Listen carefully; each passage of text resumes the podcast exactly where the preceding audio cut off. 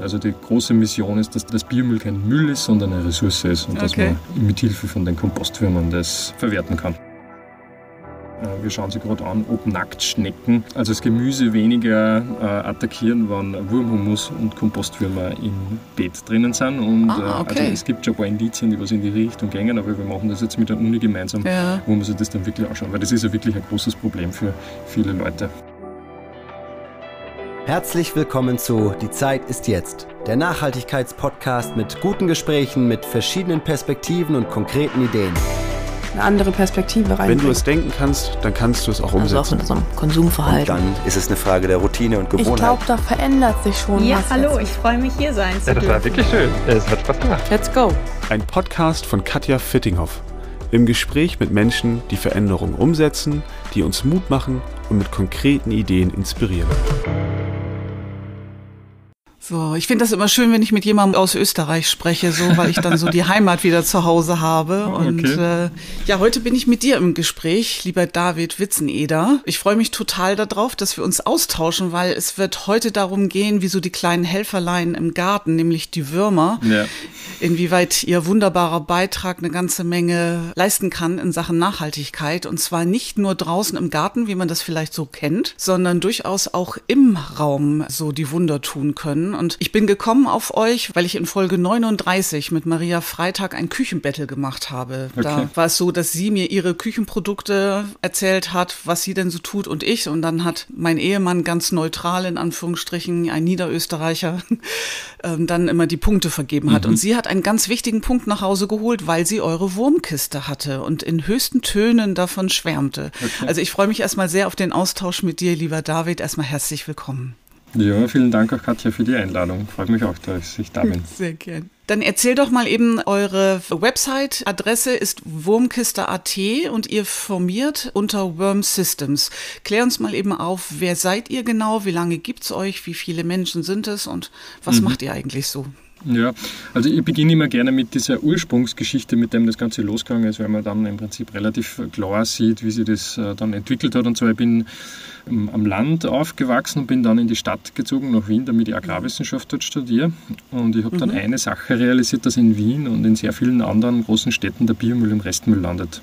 Mhm. Und da, da, bin ich ja, ich bin in die Stadt gegangen, damit ich was Nachhaltiges mache. Dann habe ich halt realisiert, wie wie, wie schlimm es eigentlich ist, dass man dort eigentlich keine Alternative hat und sein Biomüll, die Ressourcen, die was im Biomüll drin stecken, halt einfach verloren gingen. Und ich habe dann äh, geträumt davon und ich habe dann begonnen, dass ich den Biomüll mitnehme und im Park vergrabe dann und halt selbst meinen Komposthaufen im öffentlichen Raum äh, einnehme. Und okay. hab, das hat eigentlich ganz gut funktioniert, bis dass ich dann halt realisiert habe, dass es halt äh, zwei Probleme dabei gibt. Und zwar das eine ist natürlich, dass es nicht keine Lösung ist für alle. Das heißt, wenn jeder sein Biomüll mhm. im Park vergrabt, dann schaut es ziemlich aus. Und zweitens auch, dass es auch illegal ist. Man darf nicht irgendwie groben. Und ich bin dann durch Zufall auf das Thema Wurmkiste und Wurmkompostierung gestoßen mhm. und habe dann gleich die erste Wurmkiste gebaut und bei uns in der WG ausprobiert. Und dann habe ich realisiert, dass nicht nur ich dieses Problem habe, sondern auch sehr viele andere Leute auch. Genau. Und dann folgt das eine aufs nächste und man, man meldet dann einmal das Gewerbe an, dann baut man mal einen Online-Shop, dann macht man mal das erste Selbstversät und auf einmal gibt es dann mhm. Leute, die ihnen gefällt es und bestellen das und dann wird da eine doch eine sehr schöne Firma schon draus, die was eben Warm Systems GmbH heißt und im die Marke ist praktisch Wurmkiste.at und mit Warm Systems machen wir halt dann alles, was halt irgendwie mit Wurmkompostierung zu tun hat. Also die große Mission ist, dass das Biomüll kein Müll ist, sondern eine Ressource ist und dass man mit Hilfe von den Kompostfirmen das verwerten kann. Genau, und das passt eben sehr gut in diese Palette der Nachhaltigkeitsthemen, die wir versuchen auch hier abzubilden. Du hast mir vorhin so erzählt und glaube ich auch geschrieben, dass du eine Folge gehört hast. Mit genau. Aida Jukas war das, die GLS-Folge. Das war äh, Folge 46.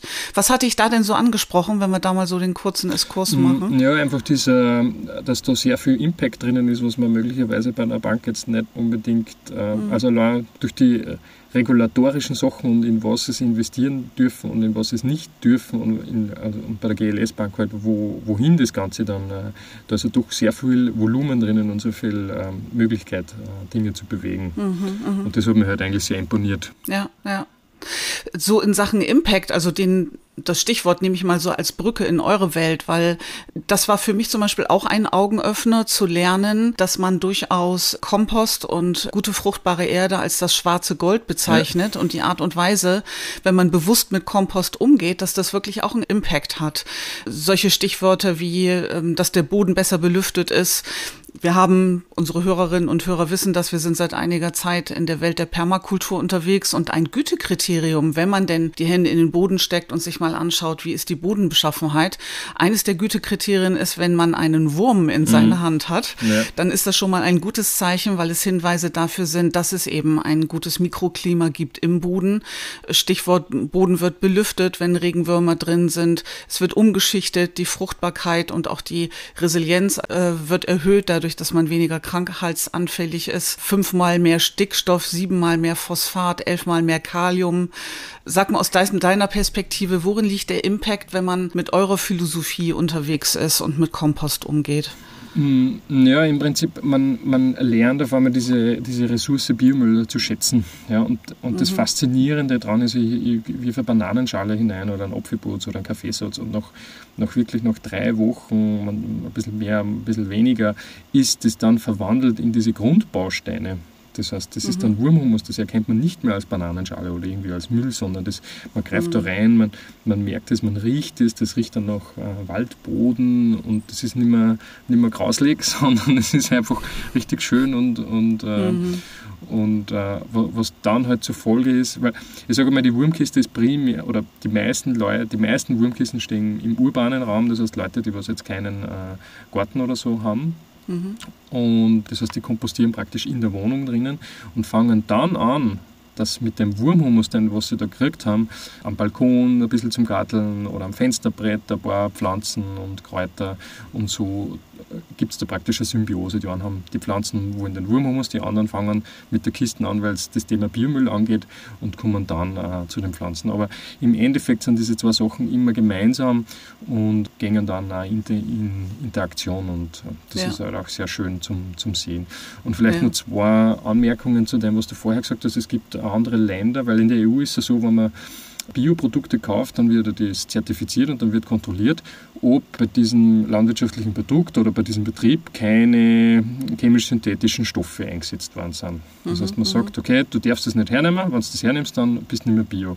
Und es gibt aber andere Länder, wo dann eben genauso wie du gesagt hast, da wird einmal reingegraben und werden Proben genommen und da werden dann die Würmer zählt, äh, wie viele mhm, Regenwürmer mhm. sind da im Boden ah, drinnen und das ist dann die Grundlage dafür, ob ich, ob ich diesen Standard erreicht habe oder nicht. Sehr also gut, ja. Es ist auch sehr interessant, äh, wie, wie, wie die Zertifizierung dann äh, davon starten geht. Und das andere, was du noch gesagt hast, auf diese ganze Pflanzengesundheit, da gibt es einen Haufen Studien, wie Wurmhumus die Pflanzen positiv äh, mhm. beeinflusst mhm. und unterstützt. Und der, neben den ganzen Nährstoffen ist eigentlich der größte Aspekt und das, was eigentlich dann den Wurmhumus ausmacht, ist die mikrobiologische Vielfalt. Mhm, mh, das heißt, da mhm. sind so viele verschiedene Mikroorganismen drinnen dass die Mikroorganismen praktisch die Pflanzen unterstützen beim Wachstum und äh, dadurch auch weniger für Schädlinge genau. ausgesetzt sind. Und, um und wir haben da eines, ganz kurz nur eines, was wir da noch haben, ist, äh, wir schauen sie gerade an, ob Nacktschnecken die, das Obst, also das Gemüse weniger äh, attackieren, wenn Wurmhumus und Kompostwürmer ah, okay. drinnen sind. Und äh, also es gibt schon ein paar Indizien, die was in die Richtung gehen. Ja. Wir machen das jetzt mit der Uni gemeinsam, wo man sich das dann wirklich anschauen, weil das ist ja wirklich ein großes Problem für viele Leute. Ja, das stimmt. Das ist durchaus auch ein Thema, was wir im Bereich der Permakultur häufig diskutiert hören. Und äh, ein Erfahrungswert von unserer Lehrerin sozusagen in Sachen Permakultur ist, dass die Nacktschnecken nur dann zum Problem werden, wenn irgendwie das Gleichgewicht nicht besteht im Beet. Ja. Also die mhm. Besuchung, wenn alles gut läuft und es ist teilweise schwer, jetzt von gärtnerischer Seite oder landwirtschaftlicher Seite dieses Gleichgewicht herzustellen.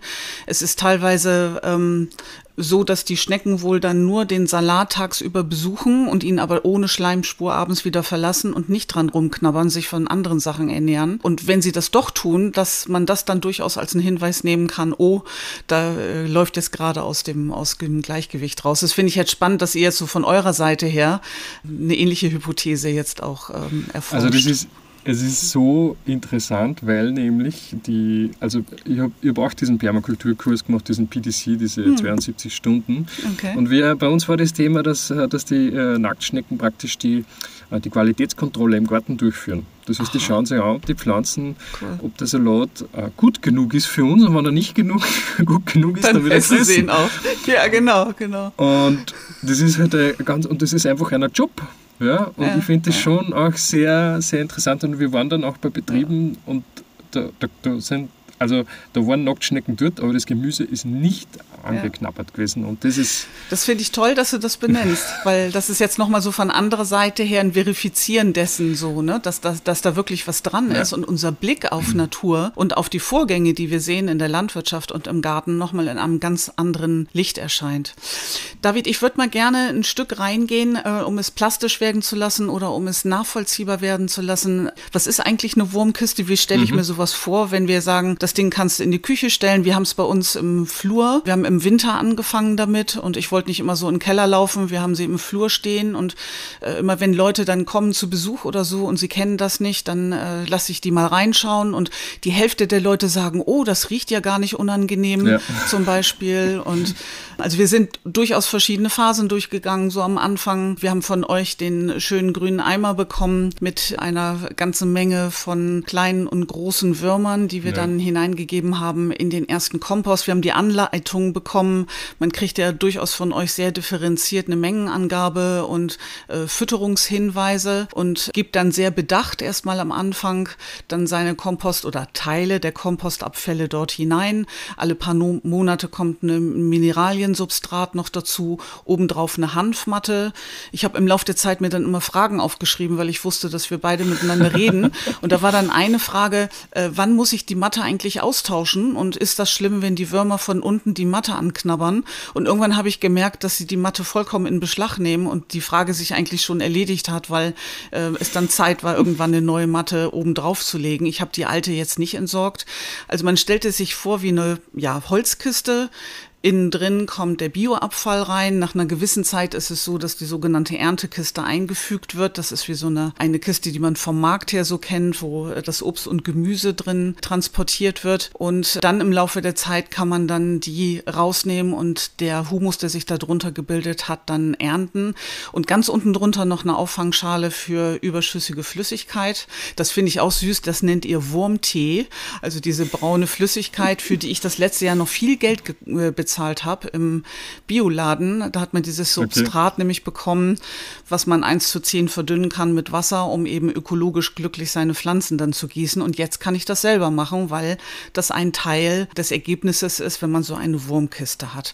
Das habe ich jetzt mal aus Laienperspektive mal eben so beschrieben. Sag du mir mal aus deiner Expertenexpertise, was da noch fehlt an Beschreibung. Na, du hast es sehr, sehr schön äh, erklärt. Also ich, also ich fasse einfach nur mal zusammen, was du gesagt hast. Also es ist eine Holzkiste, die hat unten Rädern drauf, äh, ist ungefähr so groß wie ein Sitzhocker. Das heißt, es ist auch, es, wir haben auch sehr viele Varianten mit einem Sitzpolster drauf. Das heißt, man kann es so ungefähr 40 mal 35 und 45 hoch ja, also ist eigentlich äh, sehr, sehr klein. Man startet mit ungefähr 500 Würmer. Das ist eben dieses Startset, was du, was du auch gesagt hast, was du bekommen hast. Ähm, und äh, eben da sind ungefähr 500 drinnen mit einem Haufen Erde.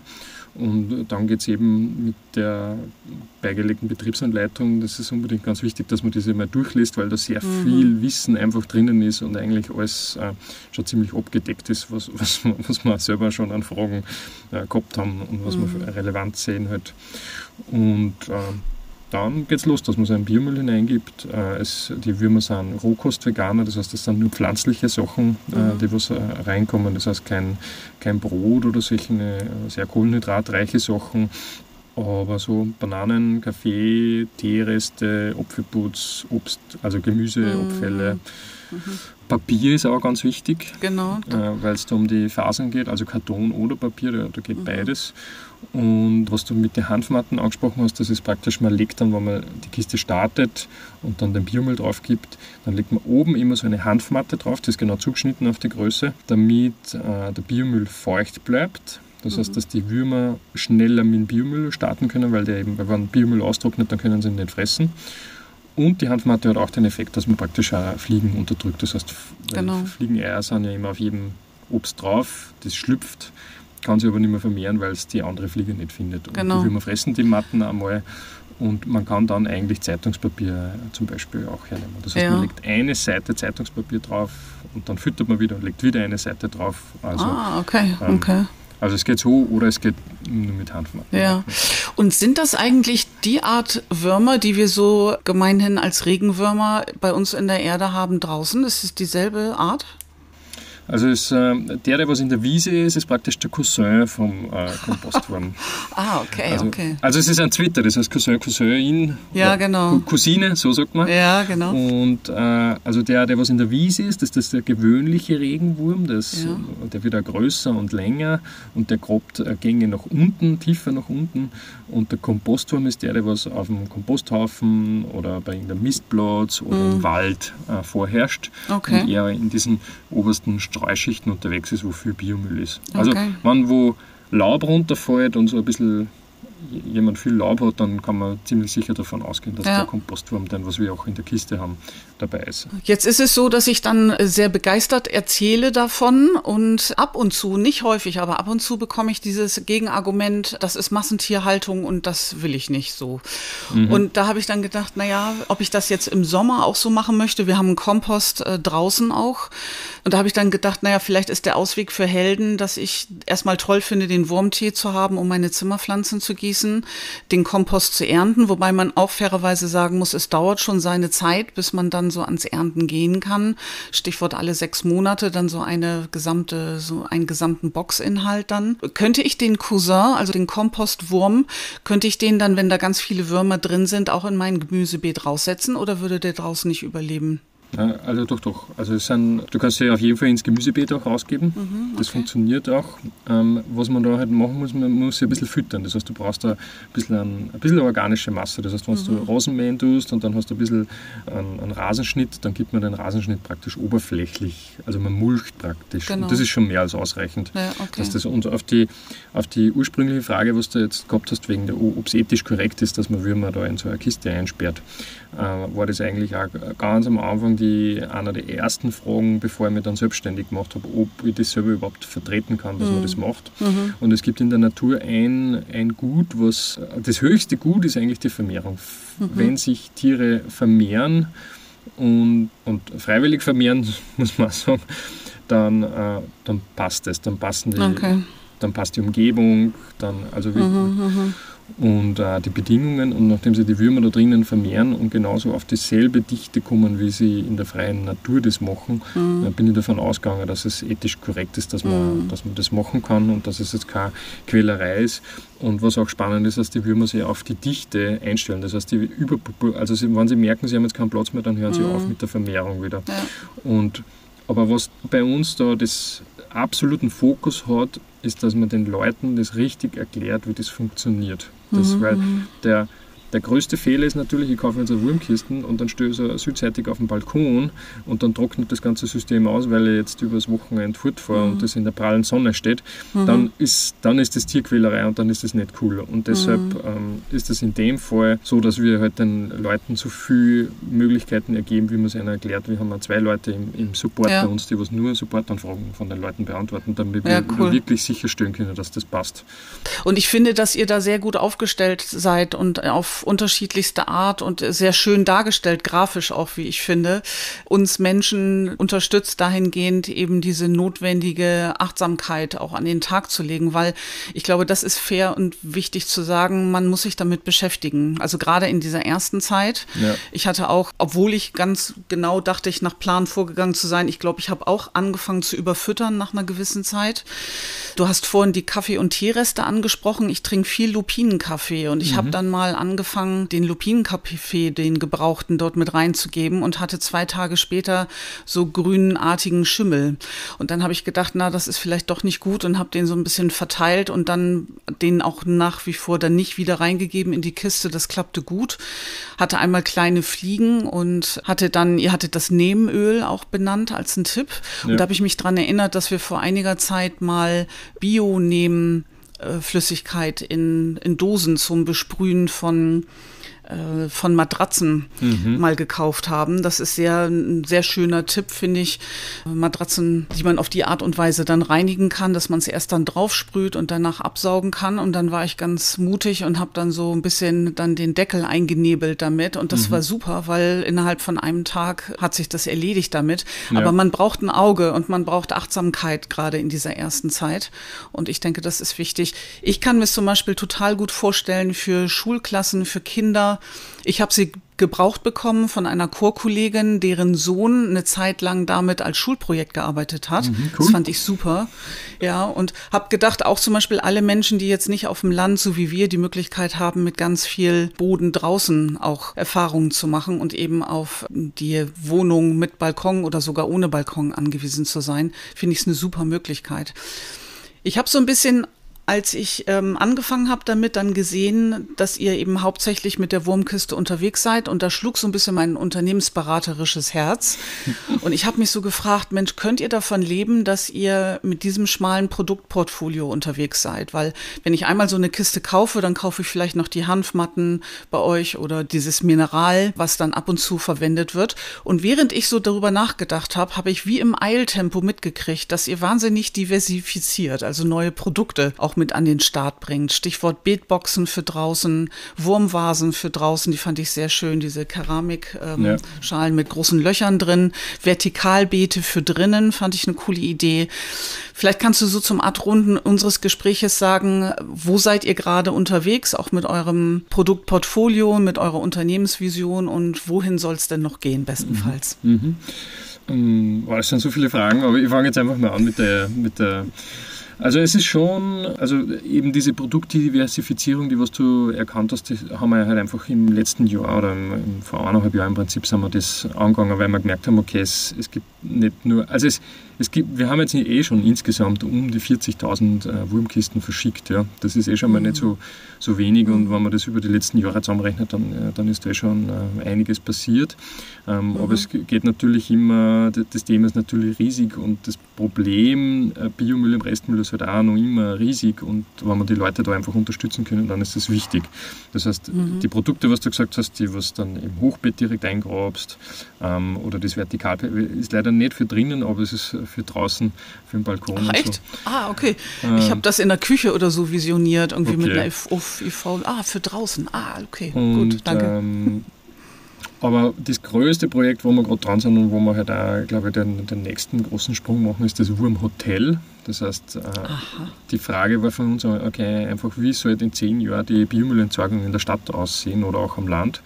Und dann mhm war es für uns halt auch nicht logisch, wenn nur immer die Biotonnen, weil je, nicht jeder will eine Wurmkiste in der Wohnung haben. Ja, ein paar ekeln sich einfach mhm. davor. Es ist dann auch, man muss es auch noch einmal kaufen können.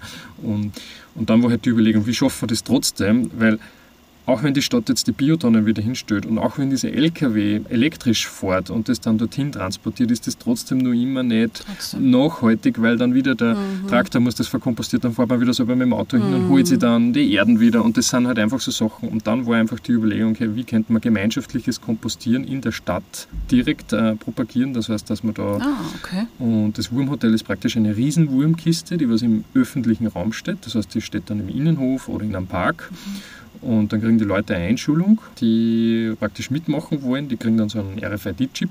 Und mit dem kann man dann das Wurmhotel aufmachen. Cool. Mhm. Und dann wirft man den Biomüll hinein und schaut noch bei den Würmern nach, macht dann wieder zu und man hat dann praktisch eine Gemeinschaft, die was sich da rundum bildet. Dann gibt es ein mhm. Wurmhotelier, der was sich da um die Leute dann kümmert und, mhm. und man schafft dadurch einfach, dass man es äh, auch dezentral dann halt direkt verwertet. Mhm. Und das ist ja. ziemlich cool. Wir haben jetzt in, wir stehen jetzt in Wien, haben jetzt schon drei aufgestellt, zwei Folgen jetzt nur und äh, dann geht es halt ah. darum, dass man das äh, weiter ausrollt und halt äh, mehr Städte dann praktisch äh, mit aufnimmt ja. und davon begeistert. Cool. Ja. Wenn jetzt da aus Deutschland Menschen wären, die jetzt anspringen wollten auf die Idee, ja. wärt ihr da von Österreich aus auch durchaus ansprechbar oder wie würde das gehen? Ja, auf jeden Fall. Also wir, wir sind ja, unser Standort ist in Andorf, wir sind eigentlich ziemlich, wir sind näher zu München als wie nach Wien beispielsweise, ah, okay. von äh, mhm, dort, wo mhm. wir sind. Und ich sage mal, das einzige Kriterium wäre, dass man mit einem Standort anfängt ist, oder mit einer Stadt anfängt, ist, dass man zehn Wurmhotels ungefähr hat. Mhm, das heißt, mhm. weil, weil man hat dann eine Person, die ist angestellt, damit man das mhm. erklärt, dass einfach der, der Grundaufwand halt einfach einmal mhm. gedeckt ist und wann das. Ähm, aber wir haben ja schon, es gibt schon ein paar deutsche Städte, die haben das schon angekündigt und ähm, mhm. das wird dann das nächste sein, dass wir die mal besuchen und das oder die einmal zu uns kommen und sich das anschauen. Super. Also. Sind, wer sind denn da eure Ansprechpartner? Sind das irgendwie, weiß ich nicht, Entsorgungsunternehmen, städtische Entsorgungsunternehmen oder wer spricht euch da an? Also nachdem es ein sehr, da geht es einerseits geht es um, um den Nachhaltigkeitsaspekt und das andere ist äh, der soziale Aspekt, damit die Leute halt einfach von einem Wohnhaus wieder zusammenkommen und dass man halt einfach mhm. in die mhm. Umgebung äh, was bildet und das ist dann meistens haben wir da entweder mit den Wohnungsgenossenschaften zu tun, die was sagen, sie wollen da eine Lösung haben, ah, okay. oder die Bezirksvorsteher, also Bürgermeister, Bürgermeisterin von, von den Städten, die was sagen, sie wollen mhm. da mhm. was in die Richtung machen. Also es muss nicht immer Bürgermeister oder Bürgermeisterin sein, cool. es gibt ja diesen Umweltausschüsse und so, aber eher politische Instanz. Mhm, mh, mh. Ich würde gerne eine Frage noch stellen, die passt ganz gut so zu dem Thema von eben, nämlich was ihr jetzt so vorhabt, also Stichwort auf kommunaler Ebene oder Stichwort Wurmhotels dann auch unterwegs zu sein. Wäre das etwas konkret als nächsten Umsetzungswunsch, den ihr euch vornehmt oder gäbe es dann noch etwas weiteres, wenn die Fee vorbeikäme und sagt, auch die Wurmkiste AT und Worm Systems hat einen Wunsch frei für die nächsten zwölf Monate. Was soll sich dann gut entwickelt haben? Du meinst, ich mich entscheiden müsste zwischen Wurmkiste und Wurmhotel? Oder? Nee, das ist ja das, das ist ja das Tolle bei den Feen. Die sind ja so generös, dass sie sagen, komm David, weil du das bist. Also das mit den Wurmhotels ist schon eine Sache. Das äh, ist schon super und du hast noch einen weiteren Wunsch frei. Das ist eine gute Frage. Eines, was wir sich angeschaut haben vor, vor einem Jahr und was wir jetzt einmal ein bisschen auf die Seite gelegt haben, ist das Thema Wurmkompostierung und menschliche Fäkalien. Ah, okay. Weil das natürlich, äh, wir haben das ausprobiert, weil wir eine Masterstudentin auch da gehabt, die hat sich das Thema angeschaut und äh, wir sind halt zu dem Schluss gekommen, dass die Kompostwürmer das auch hygienisieren. Das heißt, diese ganzen Fäkalbakterien wie E. coli und etc. sind äh, innerhalb zwei, zwischen drei bis sechs Monate weg gewesen. Mhm. Und das heißt, das sind eigentlich schon sehr gute Werte gewesen und wir haben ja schon gemerkt, dass die Würmer auch in die, in die Fäkalien äh, reingehen mhm. und das eigentlich sehr gut, genießen. auch wenn das natürlich jetzt ein schräges Bild ist, aber wir haben es jetzt einfach aus, aus äh, kulturellen, sozialkulturellen Gründen jetzt einmal auf die Seiten geschoben. Aber mhm. ich glaube, dass wenn es nur mehr um eine richtig große Menge an Biomüll geht, dann äh, sind, ist das wahrscheinlich ein Riesenaspekt.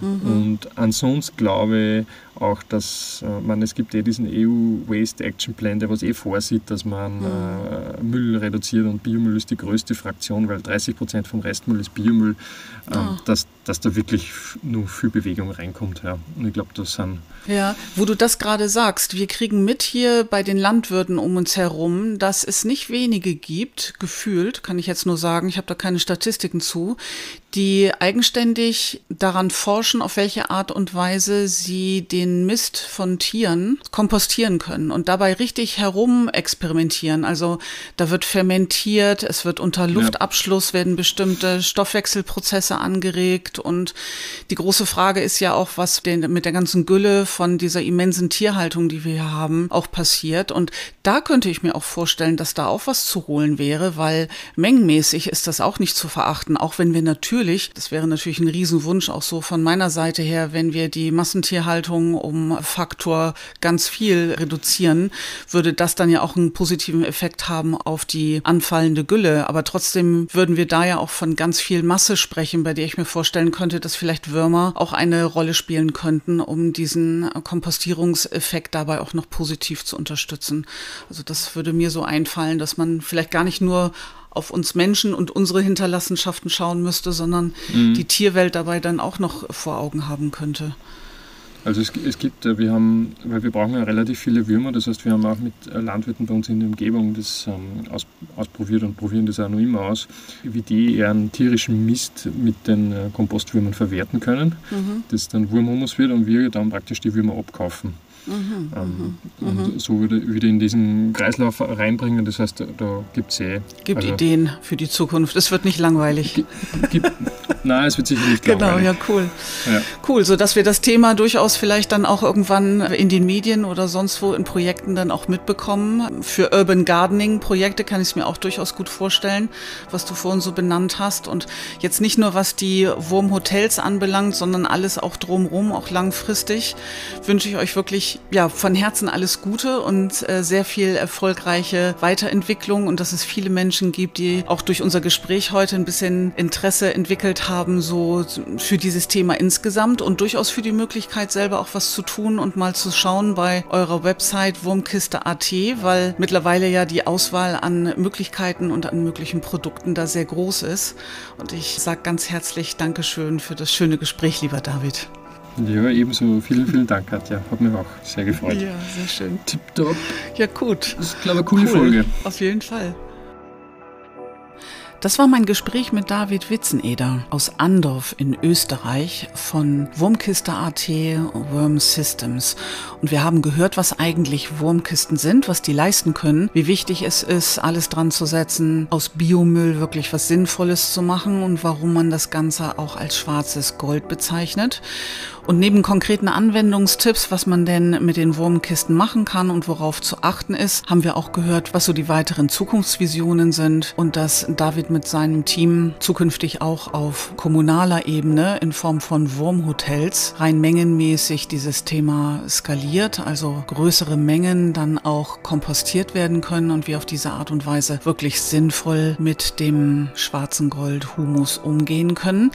Wir haben auch etwas dazu gehört, welche weiteren Varianten und Produkte angeboten werden. Es gibt auch die Möglichkeit innerhalb von Beeten in Form von Wurmvasen oder Beetboxen auch über Kompostierung mithilfe der Würmer einen guten Beitrag zu leisten für einen fruchtbaren Boden, der resilient ist gegen Krankheiten und gut belüftet und befeuchtet ist. Und ich fand das total spannend mitzukriegen, dass man auf die Art und Weise, das wäre so die Hoffnung, nochmal sensibilisiert wird für das Wertvolle, was eigentlich so in der braunen Tonne verschwindet und mit viel Kerosin dann in der Gegend hin und her gefahren wird und ob es vielleicht nicht zukünftig bessere Möglichkeiten gibt, innerhalb der eigenen Haushalte oder auf dem eigenen Grundstück damit dann umzugehen und für städtische Umgebungen Umgebung dann durchaus diese Möglichkeiten der Wurmhotels dann auch in Betracht zu ziehen. Wenn euch das interessiert, geht gerne auf wurmkiste.at. Da bekommt ihr einen guten Eindruck über die Produktvielfalt und über die Art und Weise, was man so beachten kann, wenn man selber vielleicht eine Wurmkiste anschaffen möchte. Und ich kann nur aus eigener Erfahrung sagen, wenn ihr durchaus die Bereitschaft habt, gerade so in den ersten Wochen und Monaten euch durchaus damit ein bisschen zu beschäftigen und achtsam mit der Kiste umzugehen, ist es wirklich ein kleines Erlebnis mitzubekommen, auf welche Art und Weise der täglich anfallende Biomüll sich im Laufe der Zeit in etwas sehr Schönes verwandelt, was man dann nutzen kann, einmal zum Blumengießen und auch zum Düngen dann für zum Beispiel Balkonpflanzen, Zimmerpflanzen oder auch Gemüsebeete draußen. Also es ist echt, äh, auch wie ich finde, sehr zu empfehlen, wenn man Kinder hat. Vielleicht eine super Idee für Kindergärten oder auch für Schulen und auch wissenschaftliche Projekte. Auf die Art und Weise bin ich zu meiner Wurmkiste gekommen, weil eine Chorkollegin sagte, dass sie ihre nicht mehr bräuchten, weil das Schulprojekt jetzt rum sei. Und ich war dann froh, die mal für mich auszuprobieren. Und sie leistet gute Dienste bei uns. Ja, ich hoffe, dass auch das Gespräch ihr wieder anregend fandet. Ihr kennt das Spiel. Abonniert gerne den Podcast, aktiviert das Glockensymbol. Ihr könnt gerne eine 5-Sterne-Bewertung geben und seid gerne das nächste Mal auch wieder mit dabei. Ich freue mich drauf. Alles Gute und bis bald. Das war der Nachhaltigkeitspodcast. Die Zeit ist jetzt. Ein Gespräch über aktuelle Veränderungsthemen und konkrete Ideen für unsere Zukunft. Eine Produktion von KV&P Unternehmensberatung.